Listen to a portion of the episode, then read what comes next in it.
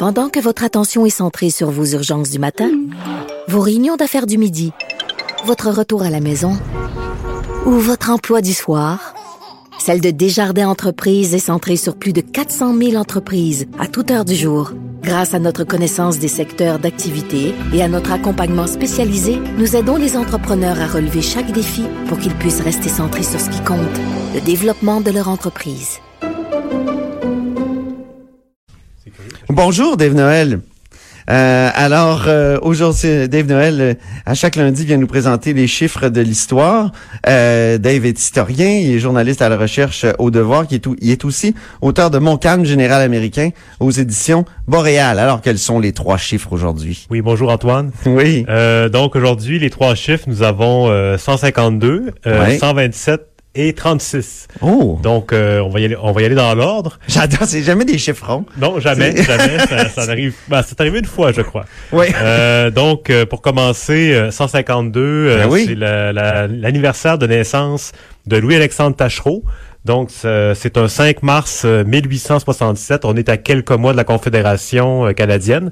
Donc, lui... Il est né avec la Confédération? Oui, tout à fait. La Ben même oui. année, euh, dans le Vieux-Québec, sur la rue Saint-Louis, dans ce qui est devenu le Continental, le restaurant C'est vrai? réputé. Ah euh, oui. euh, donc, euh, Louis-Alexandre Tachereau, qui va devenir premier ministre dans les années 1920. Très longtemps. hein? Euh, Oui, pendant le deuxième plus long mandat d'ailleurs, derrière euh, Duplessis. C'est ça. Euh, il a été 15 ans au pouvoir entre 1920 et 1936. Donc, euh, il est né à Québec dans une famille de juristes. Son père euh, a été euh, juge à la Cour suprême du Canada. Donc, c'est vraiment une fa- encore aujourd'hui les Tachereaux. euh, je crois qu'il y en a encore qui sont dans la magistrature. euh, euh, de- Dans, les, dans la profession juridique, dans Oui. les professions juridiques euh, en ça, c'est vraiment général. une dynastie là. Ah, très- absolument. oui, des gens très ancrés. Euh, Monsieur euh, Tachereau est, est très- est plus important même qu'au-delà de son mandat. Euh, sous le premier ministre précédent, euh, Lomer Gouin, il était ministre des Travaux publics. Donc, c'est lui qui a lancé un peu la construction des nouveaux bâtiments de la colline parlementaire. Après l'hôtel du Parlement, on a eu la bibliothèque qui est juste à côté. Pamphile Lemay. Pamphile Lemay. Et on a eu l'édifice Honoré Mercier où maintenant siège le, le premier ministre et le conseil des ministres. Mais Donc, où nous sommes. Ah non, Honoré Mercier, ok. ouais, ok. Honoré Mercier, oui. Nous, c'est plus tard un peu. C'est André. Laurando, nous. euh, on, est, on est derrière le Parlement. C'est ouais. ça, mais c'est en même temps, c'est euh, c'est sous son règne de premier ministre, mais il a lancé vraiment, euh, disons que c'est sous son son règne de ministre des Travaux publics, puis de premier ministre, que les bâtiments autour du Parlement ont été construits. On peut dire les, les beaux bâtiments, si on veut, avant euh, l'ère du béton, de la Révolution euh, tranquille. On peut faire- L'architecture brutaliste qui est ta préférée, Dave. Oui, c'est ça. Ben, en fait, c'est vraiment marquant. Je suis vraiment ironique parce que Dave, Ouais. là, que, que je connais bien, qui est un ami, euh, vraiment, il, il se désole constamment quand il regarde le complexe G Ben, derrière. que le, Ouais. le contraste est frappant entre d'un côté nos bureaux, on a le Parlement, les, les bâtiments de style Beaux-Arts, et de l'autre côté, on a le, le béton du complexe G qui est un- Ah. toujours un peu défraîchi. Euh, quand il pleut, on voit des coulisses d'eau. euh, disons que le contraste est, est assez facile. Donc, on doit à Tachereau au moins d'avoir lancé de, Oui, de la construction de vraiment beaux le- on- édifices On peut sur dire la que le père de la colline parlementaire euh, des années euh, 1910, 20 Donc, et 30. né il y a 152 ans, décédé en quelle année déjà? Il est euh, décédé en 52. En 52. 1952. Donc, euh, Sous Duplessis. sous Duplessis, premier ministre un peu oublié par rapport à la longueur de son mandat, mais évidemment, c'était une autre époque. Les premiers Ouais. ministres à l'époque au Québec étaient beaucoup moins euh, spectaculaires, si on veut. C'est Il vraiment... était membre de conseil d'administration. Oui, c'est ça, oui. C'est complètement drôle. Oui, ça, la fin de son règne a été assez triste d'ailleurs. Il, Oui. il est parti dans la foulée des comptes publics et euh, son frère qui était comptable euh, faisait des profits sur l'argent. En tout cas, c'est vraiment une longue histoire, mais faisait euh, des profits sur l'argent public. Hein? ouais, ouais, l'argent public déposait c'est lui à qui était banque. comme trésorier de la Ouais, province. disons puis- que la, la fin de son, son règne a été a beaucoup entaché l'ensemble de son œuvre. Euh, donc c'est ça, un premier ministre un peu oublié. Bon, euh, on a rappelé sa mémoire aujourd'hui, c'est toujours bien. Euh, il y a 127 ans, donc, victoire électorale des conservateurs de Charles Boucher de Boucherville le 8 mars 1892. Oui, si on parle de premier ministre oublié, on en a un autre Ben oui. cas.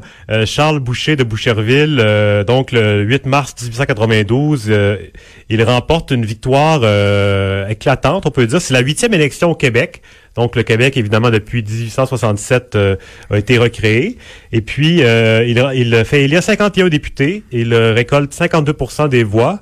Et euh, il faut, faut dire que, en fait, la façon qu'il a pris le pouvoir, c'est un peu compliqué. C'est que juste avant lui, on avait, euh, ben, disons, en fait, comment dire, euh, pour, pour rester autour de l'élection de 1892, euh, donc c'est parmi les candidats qui ont été élus, on a plusieurs ancêtres de premiers ministres futurs. On a Damas Parizeau, qui est l'arrière grand-père de Jacques Parizeau, qui a été élu député conservateur.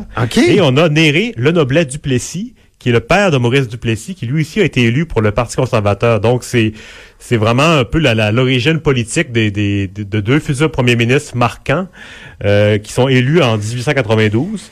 Euh, donc, euh, 100 ans exactement, vu qu'on est dans les anniversaires, 100 ans exactement euh, après les premières élections québécoises. Voilà, hein? voilà, C'est ça, 1792. Donc, euh, 100 ans après, il y a cette élection de 1892. Oui, donc, et Boucher de Boucherville, donc, il devient, euh, il avait été premier ministre auparavant dans un premier mandat, et là, il est, il est de retour au pouvoir. Lui, ce qui est intéressant, c'est qu'il n'a il pas été élu directement dans un comté.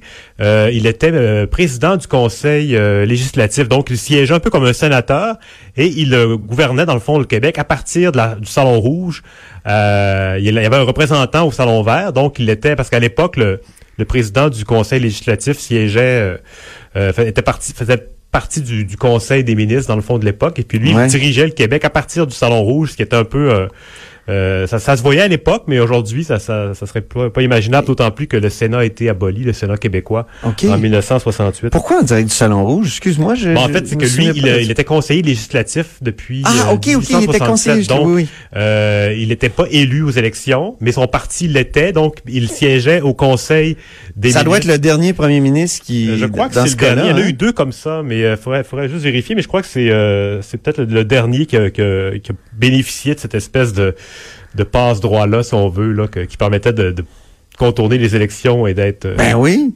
d'être chef de parti, pas avoir euh, à se faire élire euh, dans une élection normale. Donc son mandat, c'est un mandat oui. de bonne entente avec l'Église catholique, colonisation du lac Saint-Jean, on est dans cette époque-là. Est-ce que c'est lui qui abolit le, le premier ministère de l'Instruction publique? Parce qu'il y avait eu un un ministère de l'instruction publique. je, crois que c'est dans le premier mandat, mais faudrait faudrait revoir les dates. Puis Boucher, Boucherville, est-ce qu'il y a un lien avec... Euh, oui, c'est, le, fils d'un seigneur. Donc, c'est les liens à la seigneurie de Boucherville. OK. Et puis, euh, il est d'ailleurs enterré là-bas, là, à, sa mort. Tu sais, quand on parle de Boucherville, il y en a un qui est toujours content en régie à Montréal? Non? Alexandre Moranville, qui est notre recherchiste qui vient de, de, Boucherville, ah. oui, qui est un ex-joueur des Grizzlies de Boucherville. Ah bon? Fier ex-joueur. Oui, oui, oui. Donc, on, lui a fait plaisir. Alors, euh, on le salue, Alexandre Moranville, qui est tous les jours à l'œuvre pour euh, là-haut sur la colline. Dernière... Euh, dernière date, donc 8 mars, un autre 8 mars. Oui, oui. C'est pas euh, un 8 mars, euh, un 8 mars où on célèbre, on célèbre euh, finalement les, les femmes, mais un 8 mars 1880, 1983, le décès de l'historien Robert Rumilly. Oui, Robert Rumilly, qui est surtout connu pour sa, sa série de sur l'histoire de la province de Québec en 41 volumes. Fait toujours mal quand même. Province. Euh, mais disons, en combien de volumes? 41. Mon Dieu. Oui, c'est dans le fond, ça couvre la période de 1867 à 1945. c'est un euh, agiographe de Duplessis, ça. Oui, oui, parce ah que il, a fait sur Duplessis. Oui, c'est un, partisan. Euh, lui, c'est un, en fait, il est né à Martinique. il vient d'une famille française. Il a, grandi entre autres euh, dans ce qui, ce qui était à l'époque l'Indochine, donc le, le Vietnam aujourd'hui, ce coin-là. Et puis, il a émigré au Canada en 1928.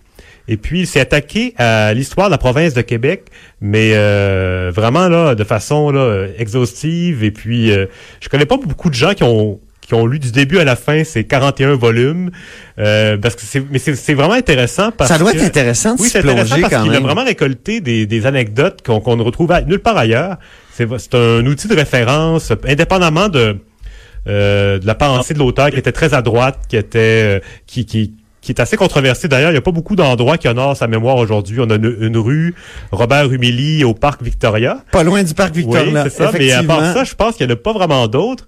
Euh, donc, euh, mais c'est un historien qui est souvent méprisé, mais c'est que lui, à l'époque, il avait pu parler à des gens, notamment Thomas Chappet, euh, à des gens qui avaient vraiment connu cette époque-là. Et puis, ah il a pu avoir des témoignages euh, de seconde main parfois, mais qui nous donnaient accès à des, des, anecdotes, dont des années 1860. Euh, donc, c'est vraiment un ouvrage précieux. Et Et puis on dit souvent qu'aujourd'hui, on, les historiens font beaucoup moins de biographies, puis c'est moins présent. Euh, mais lui, il a vraiment produit plusieurs, euh, donc une biographie de Papineau, de Mercier, euh, d'Henri Bourassa, et puis il y a eu son Duplessis, qui est ouais. mine de rien, Duplessis, on a seulement, ben, maintenant on peut dire deux biographies. On a celle de Conrad Black. Oui, c'est ça. On a Conrad Black, on a euh, Robert Rumilly, qui étaient un peu les deux dans la même euh, école de pensée. Et puis récemment, on a eu euh, Jonathan Livernois avec une histoire du Duplessis.